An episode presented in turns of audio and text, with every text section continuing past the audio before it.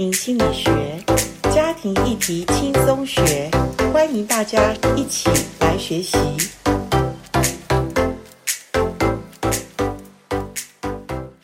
欢迎来到家庭心理学。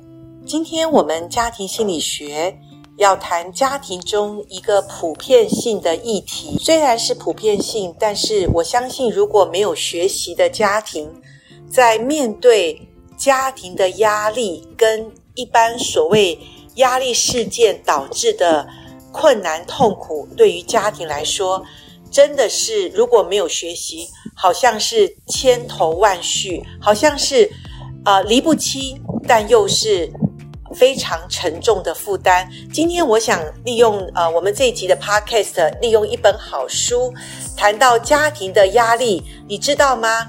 家庭的压力不一定是不好的事情哦。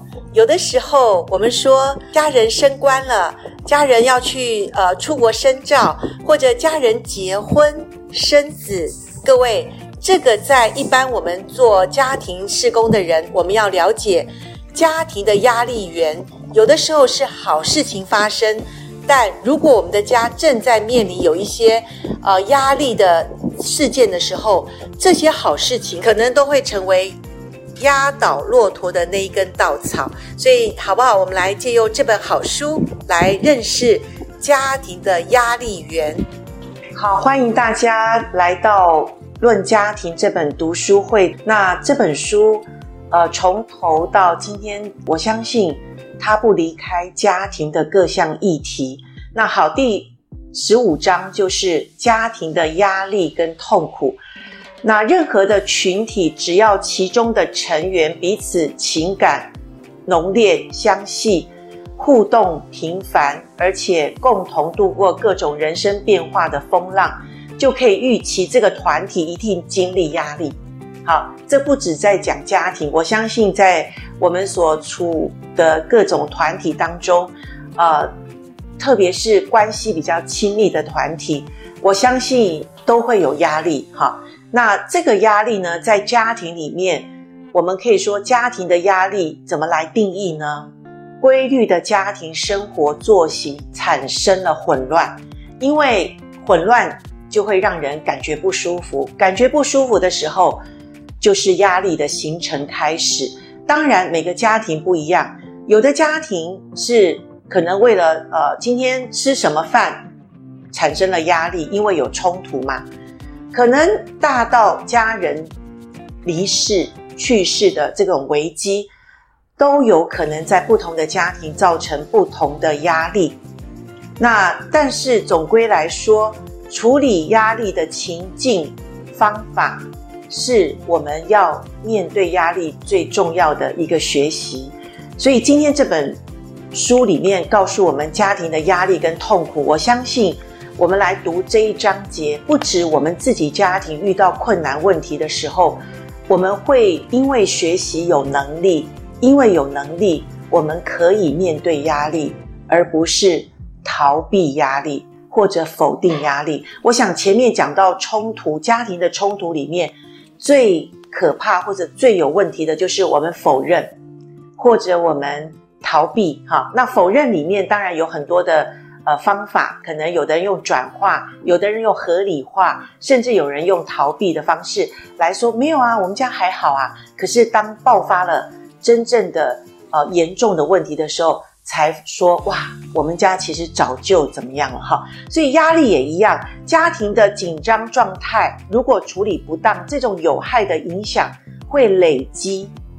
根据研究发现，有一些虐待孩子的父母，自己成长的过程中就是一个受虐的人。好，那但是我们每个人在成长过程中，因为我觉得第一个，真的学校没有教哈，那还有就是社会氛围不会让我们去呃去学习了解自己、觉察自己。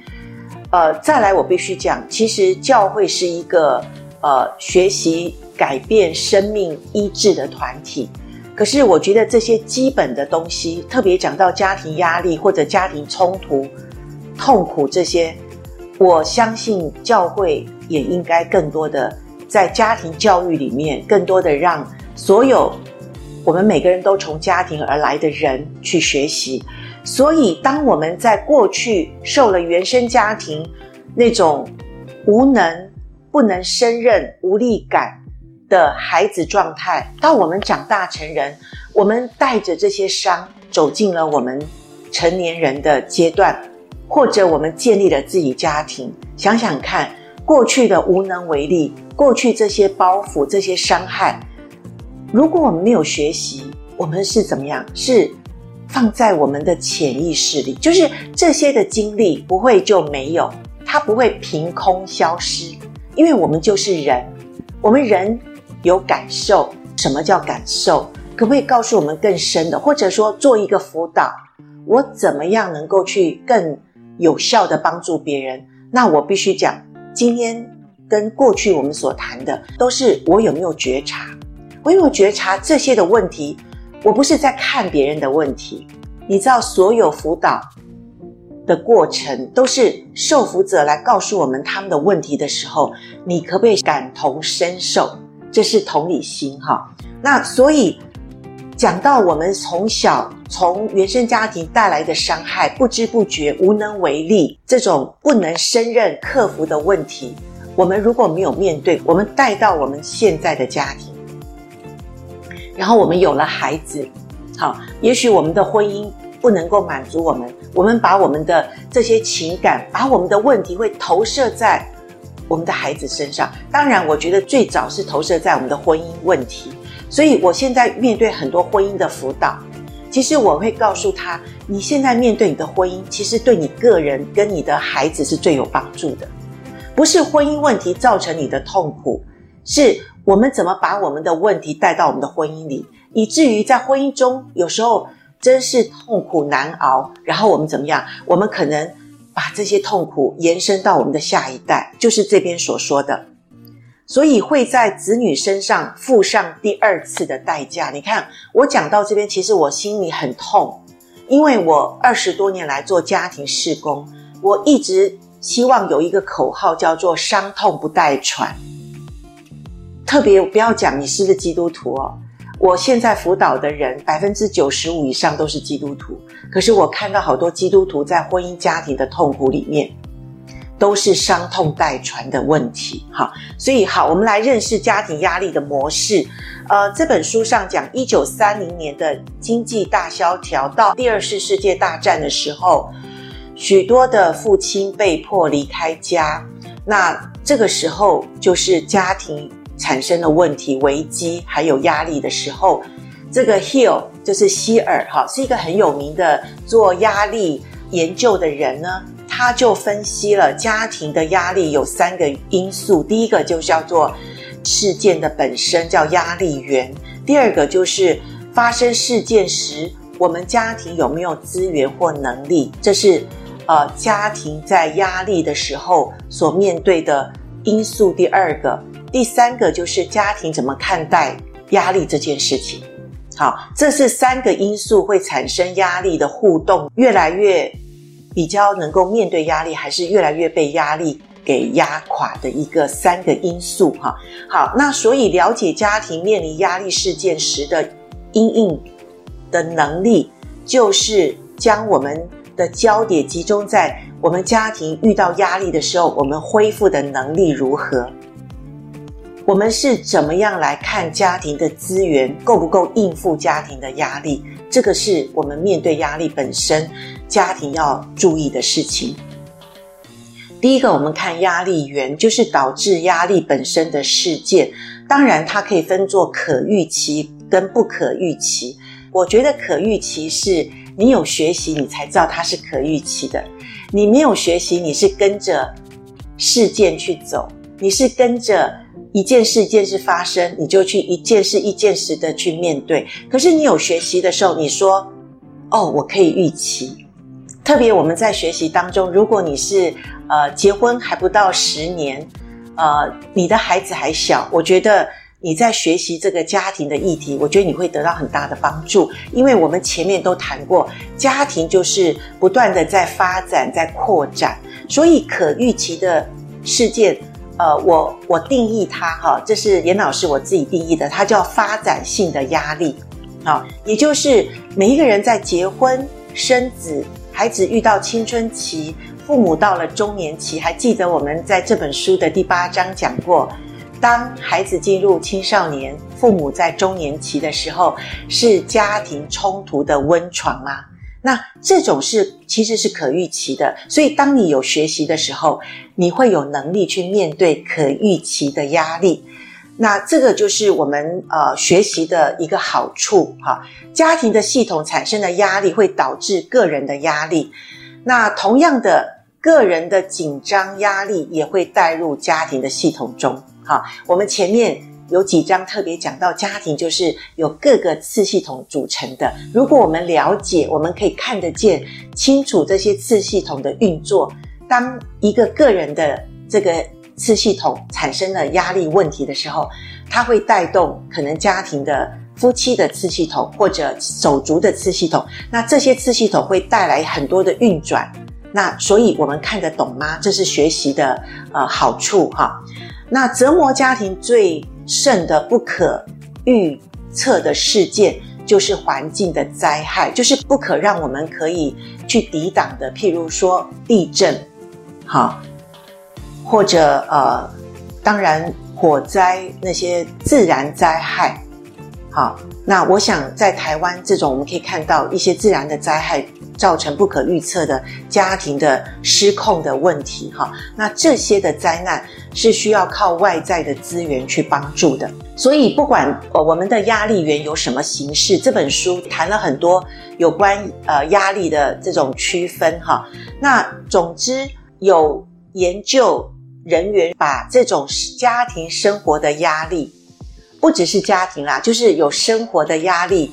他把它分作四十三种压力的事件，然后从零排到一百个压力的等次。哈，那在这本书上你会看到压力源的这个排行榜：配偶去世是压力一百，离婚压力七十三，占第二压力源；分居六十五，结婚也有压力哦，它是有五十三的分数。还有家里的失业是五十，还有家庭的婚姻的问题哈，或者退休，甚至怀孕，各位家庭里面有一些好事发生，或者你升等了，好，那你不要小看，你也不要先太早恭喜他，除非他的家庭比较稳定，否则这些的压力造成一个人如果压力指数加一加。超过他能承受的时候，你知道家庭会有一些变化。好，所以我们学习的人，我们就可以先去预测。甚至你是一个辅导者，你是家庭辅导者，你必须要认识这些的知识，这是基本知识。所以，呃，辅导是需要学习的。好，那接连不断的压力源会对家庭系统带来累加性的后果。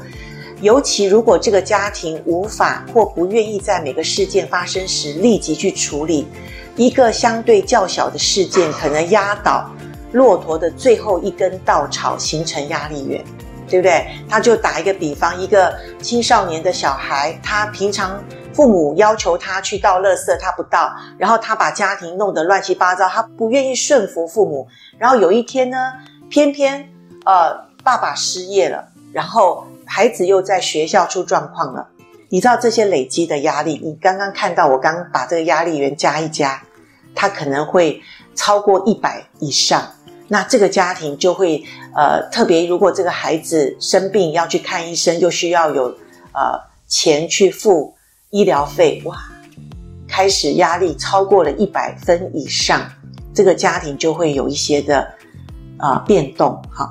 好，接下来我们看资源。一个家庭所以能够因应压力，是因为他拥有资源的多少，跟他能够面对压力是有关系的。当然，我们说钱不是呃万万都能，但是没有钱也是家庭里面非常有压力的事情。如果个人的成熟度与好的教育程度相结合，可以在解决问题、设定目标、计划策略等方面。会有提供有益的技能，所以身体健康、心理健康在面对压力的时候是很重要的资源，能够给予当事者所需要的力量，处理所面对的状况。所以，我们每个人都需要健康。各位，学到这边，我们真正觉得所有的学习要先从自己开始。我们个人会不会觉得自己有自尊，有那个积极的性格？我们面对问题的时候，这些都是重要的资源。哈，那因应家庭压力所需要的重要资源是家庭系统本身所拥有的特性。一个家庭能否处理压力，就跟我们前面所讲的一个家庭是不是健康很有关系。那一个健康的家庭是它的调适度、凝聚力都有紧密的关联。所以，健康的家庭系统是结构稳固而且充满灵活的系统。适应力如果太太过适应力，就是弹性度太高，也不是非常健康的家庭。好，那个家庭我们就叫做比较纠结的家庭。那纠结的家庭，因为他们的成员关系看似亲密，可是其实是不健康的，因为他们没有办法，呃，有客观性的去认识压力源，因为他们都太过黏腻了，所以他们彼此的呃，真正要支持个体的独立性就缺乏了。好，所以健康的家庭还不容易哦。他要能够有亲密，但是亲密的不能让啊、失去了个体性跟独立性。哈，那另外一种呢，是他们的呃弹性度太过弱了，他们叫做疏离型的家庭，他们成员之间太过疏离，无法互相给予情感上跟物质上所需要的支持，所以整个家庭没有办法一起面对压力。所以，能够好好处理压力的家庭是有，呃，适度的，最重要是适度的凝聚力，还有家庭之间彼此的连结，但又可以独立。所以在面对危机的时候，清楚坦诚的沟通，能够给家庭带来极大的力量。要解决问题，全家人都是必须投入的，整个家庭需要找到共同的资源，而且要站在同一战线，这样才能有好的沟通嘛。当然，我们前面已经谈到家庭的枢纽在沟通，沟通要好，第一个就是要建立彼此有一个好的关系，再来就是。怎么样面对冲突？哈，这才能谈沟通。好，所以有些家庭拥有许多的资源，却没有足够的智慧加以运用，以至于这些资源在家庭里面遭遇危机的时候，就显得没有什么价值了。在危机中，资源的管理是很重要的。好，所以呃，我们的资源不只是在我们家庭的彼此的关系互联网当中。对外的网络资源也是很好的支持系统，譬如朋友、邻居、工作伙伴，或者教会，甚至是社区的团体，在面对特别的需要的时候，这些支持系统可以来帮助我们面对我们家庭的压力，呃，不要变得那么脆弱。好，家庭对压力的反应，呃，在这本书上有讲到，一般的反应方式就是因应。跟处理解决问题，什么叫因应呢？因应的意思是在面对压力的时候，整个家庭跟个别成员拥有资源对压力所做出的反应，这叫做面对压力反应的因应之道。好，就是我们家庭的呃成员怎么在拥有资源。面对压力所做出的反应，哈，那当然，呃，前面已经讲过，呃，压力是有跟压力源、跟家庭的资源、跟面对压力的看法是有息息相关的，所以无法因应压力的家庭会陷入很深的危机。要因应压力，第一步是要整理可用的资源，好，那所谓呃可用的资源的策略是什么呢？就是。我们可以有时候采取两种步骤，第一个就是直接面对问题来解决问题，第二个是重新考量整个的状况。然后整个的状况意思就是说，我们现在面对了压力了，我们家庭面对了一个挑战，那我们应该怎么去把这个危机化为转机呢？把这个压力转化成祝福呢？哇，我觉得这个真的不容易，因为一般人面对压力就直接看我们怎么采取行动，对不对？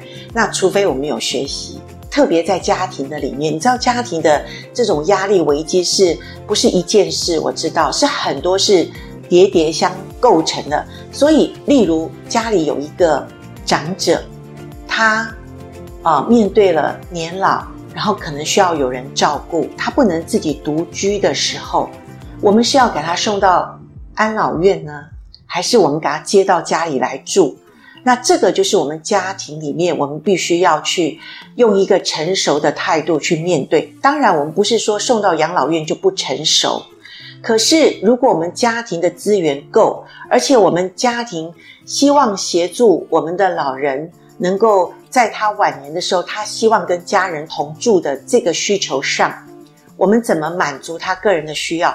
这就是启动家庭系统。好。呃，夫妻如果都在的时候，还有孩子都在的时候，那我们就需要有灵活度，然后来看面对家庭的这个也是一种压力。我们要怎么样带动家庭？因为可能有一个老人来住，我们家庭更团结，我们家庭共同来面对，然后不会因为这个所谓看似压力而把呃家庭的关系破坏，而反而可以让我们得到祝福。好，那所以我相信不止这个例子。其实，呃，有的时候我们看似有危机的事，因为我们家庭愿意一起去面对的时候，真的危机变成转机。可是问题就在我们怎么面对。哈，所以因应压力，当然有时候无效就会变成更有问题的产生。所以他说，家庭治疗师已经注意到，无论是有效或无效的因应模式。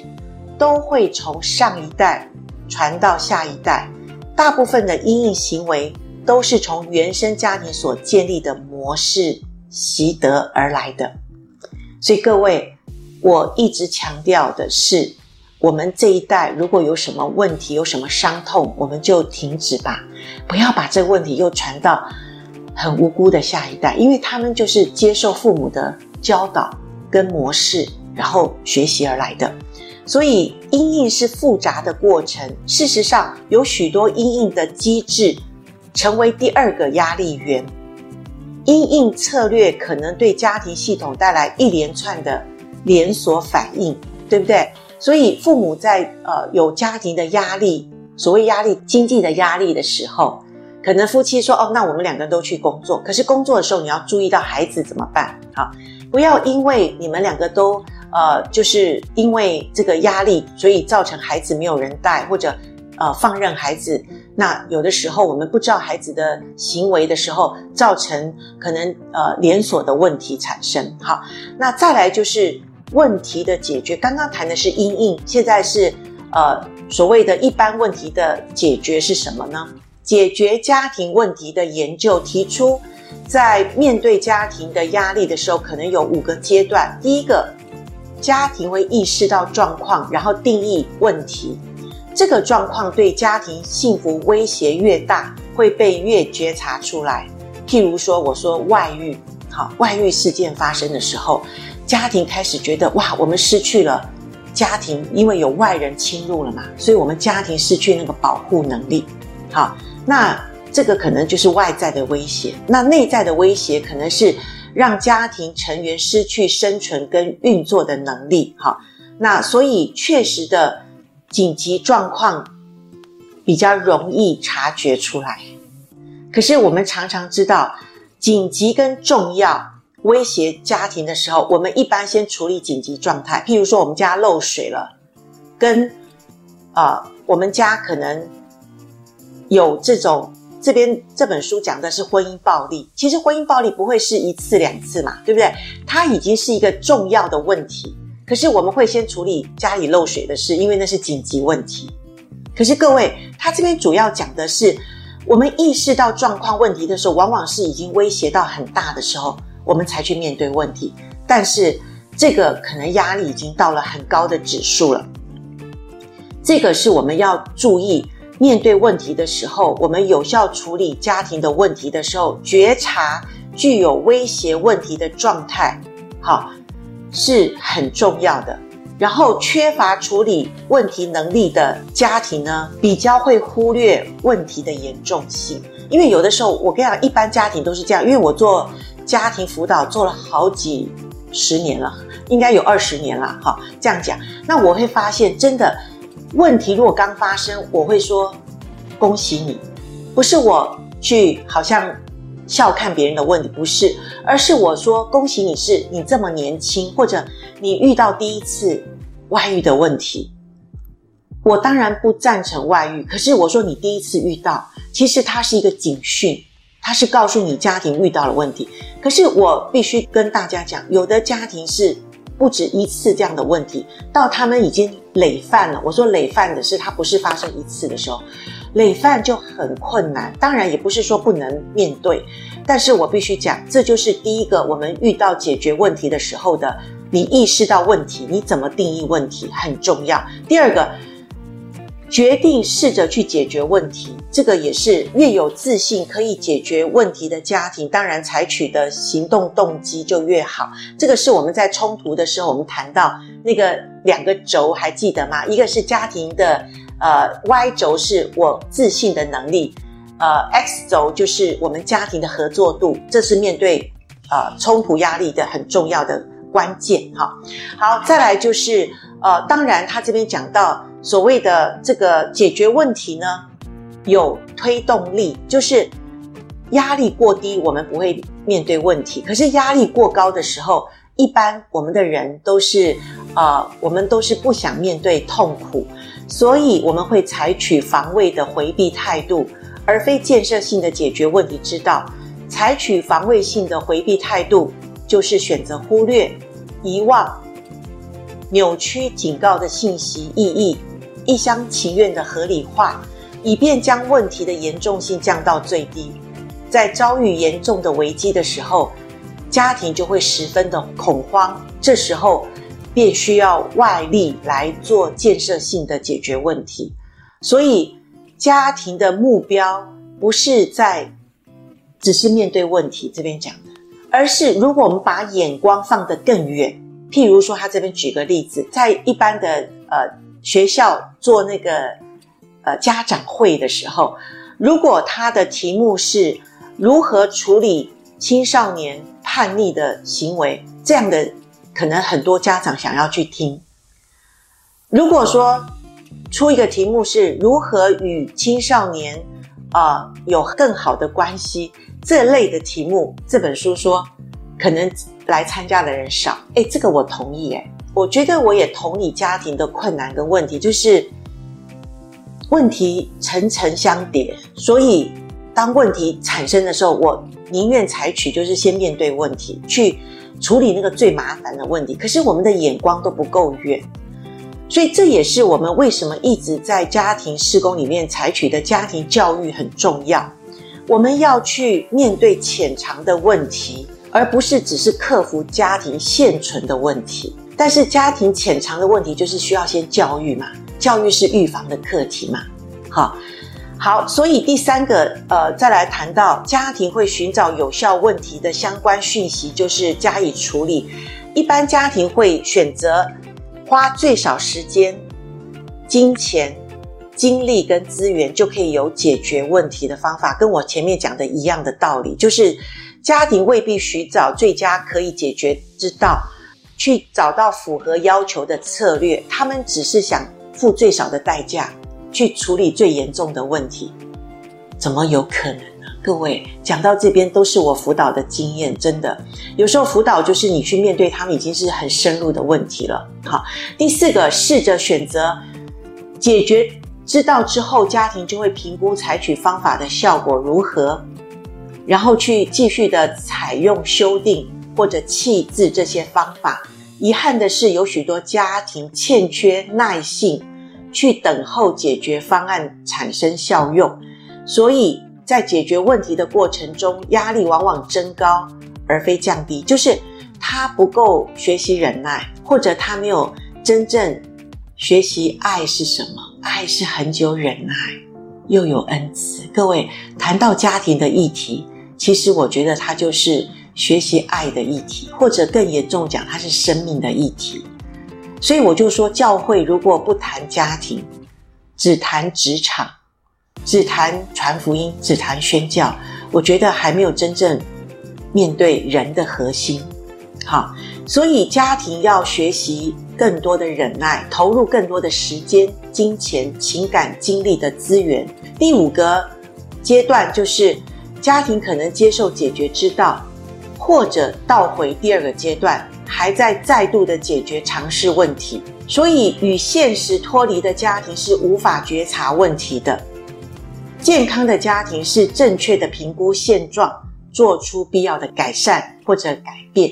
各位讲到这边，我们必须讲一般的家庭因应这个压力的问题都有这么多的问题，就是这边讲的五个阶段，很多的人真的是问题层出不穷，主要就是没有及早去面对问题，然后甚至可能我们基督徒也很诡诈，我们会用。真理来包装我们的问题，然后说我就是学习顺服嘛，所以呃怎么样怎么样？结果问题到最后，他必须面对什么叫顺服的真理。听完这本书，告诉我们，我们家庭会遇到的压力，可能有三个因素。对于发生的事件，对于发生事件后，我们有没有资源或者能力去面对压力？以及对压力事件的看法，导致我们对压力的反应。这本书说因应跟解决之道。听完了，呃，我希望我们在学习中就帮助我们在下一次面对同样的压力的时候，因为有学习，我们有不一样的反应，还有我们可以由真正面对压力问题的因应之道，好让我们的家庭。不因为压力造成我们困难的因素，反而是这些压力可以帮助我们认识我们其实是可以面对压力，也有能力处理压力的哦。请继续锁定我们台湾真爱家庭协会，我们读好书，让我们成长，让我们的家庭议题因为学习，我们更有能力。好，我们就在这边跟听众说拜拜喽。好，下次见，拜拜。